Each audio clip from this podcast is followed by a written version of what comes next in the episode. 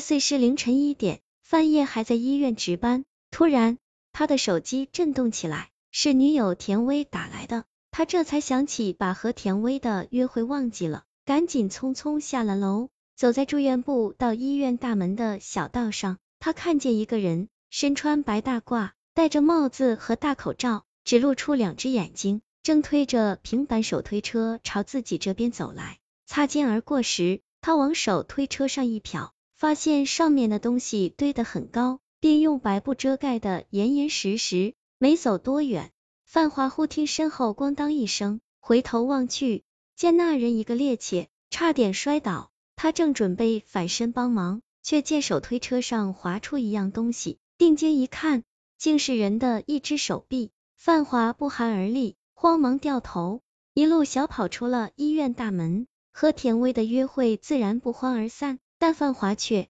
没在意，因为他的脑子里全是那个推车的怪人和那只滑落的手臂。在医院运送尸体乃是常事，但范叶觉得那晚的运尸人和尸体却透着一丝诡异。这晚不用上夜班，范华百般无聊的看新闻，突然一则离奇的死亡案件引起了他的注意。电视画面里出现了一具尸体。尽管很多地方被打上了马赛克，但仍能清楚的看见死者四分五裂的肢体，还能零星看见一些塑料导管和金属制品。记者采访了一位勘察现场的警察，警察说：“我们搜寻了现场乃至方圆几十公里，都没找到可疑的人和施暴工具。这对人体器官似乎并不是人为带到这里的。更奇怪的是，通过现场比对。”发现这些器官并非来自同一个人的身体。范华看了这则新闻后，感觉心惊肉跳。在那堆打着马赛克的肢体中，他看到了一只断落的手臂，而这手臂竟然和手推车上划出的手臂一模一样。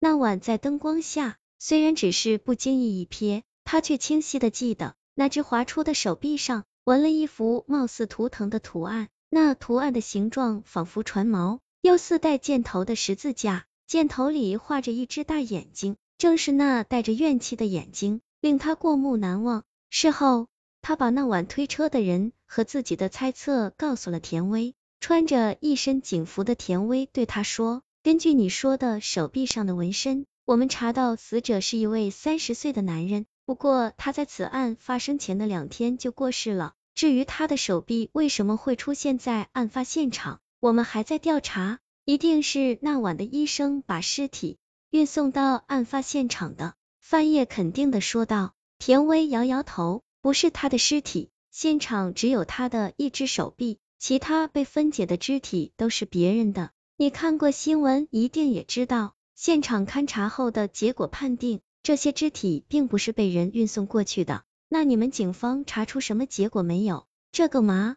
田薇故意一本正经的说：“目前查出的结果处于保密阶段，我无可奉告。”二奇怪的女人。第二天中午，范叶去食堂，路过停尸房那栋楼时，见到一群人正围在大楼门口看着什么，他好奇的走了过去。听说停尸房丢了十几具尸体，范华还没看出个所以然，有人就凑近他的耳朵说，他一回头就看见唐小荣阴沉的脸。唐小荣没理会他的吃惊，继续说：“昨晚又丢了一具，医院本想隐瞒这事，怕影响不好，但最近两个月尸体丢的太多，实在没办法了。今天报了警，现在警察正在负一楼的停尸房里搜查。你怎么知道这些的？”范爷问。唐小荣意味深长的一笑：“虽然我比您晚来这家医院，但是医院里的一些传言，我还是略有所闻。”范叶耸耸肩，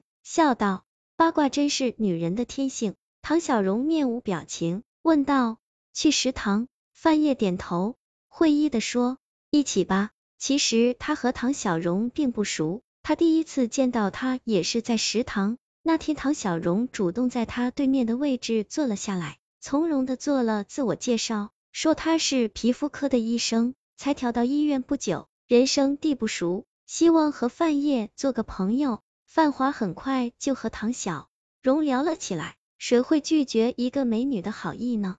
范叶和唐小荣走出食堂，两人心照不宣，都没急于回医院大楼。而是情侣般清闲的慢着步，享受着午后的暖阳。突然，田薇不知从哪里窜出来，气势汹汹的冲到两人中间，叫道：“好你个范晔，怪不得最近对我冷淡，原来是藏了个狐狸精。今天要不是我过来办案撞见了，你还想瞒我到什么时候？”范晔慌忙把田薇拉到一边，姑奶奶，你给我十个胆，我也不敢背叛你呀！你是谁？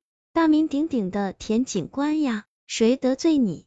还不拉出去一枪给毙了！田薇横眉冷对，范晔，我现在可没心情跟你说笑。从你俩进食堂到出食堂，我一直跟踪着，你以为我看不出你俩的那点心思？天地良心！范晔正要仰天长叹，却见田薇走到唐小荣面前，抬手就要打过去。说时迟，那时快，范晔一个箭步冲上去，抓住田薇的手，厉声道。